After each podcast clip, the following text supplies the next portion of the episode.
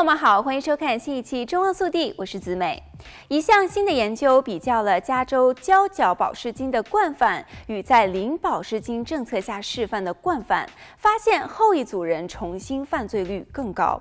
根据福克斯数字新闻报道，Yolo County 地区检察官的办公室最近发表了这项研究。办公室表示，零保释对于暴力犯罪的影响是显而易见的，而且非常的可怕。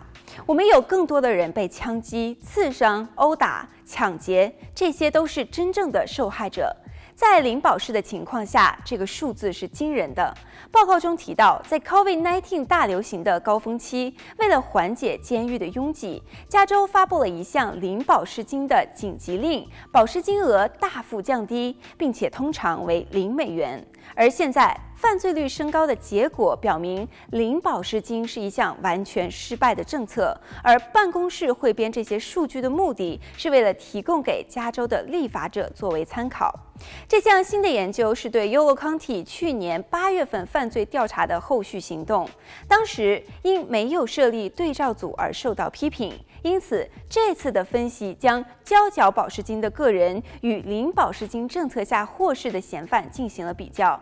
研究的主要结果表明，再次被捕的犯罪中，被起诉的未交保释金者比起缴纳了保释金者多了百分之一百六十三，并且其重新犯罪率高出百分之七十。这些未缴保释金惯犯受重罪指控的概率高了百分之九十，而且他们的暴力犯罪指控。是缴纳保释金者的三倍，也就是增加了两倍。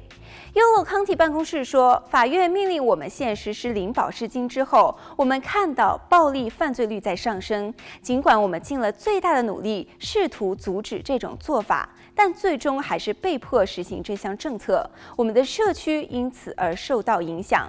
平均而言，未缴纳保释金的嫌犯会在一百二十九天内因新的指控而被捕，比那些交了保释金的嫌犯早了五十六天。特别是家庭暴力嫌犯的累犯率高得惊人。办公室认为，每个嫌犯和每个案件都应该由一名独立的地方法官进行评估。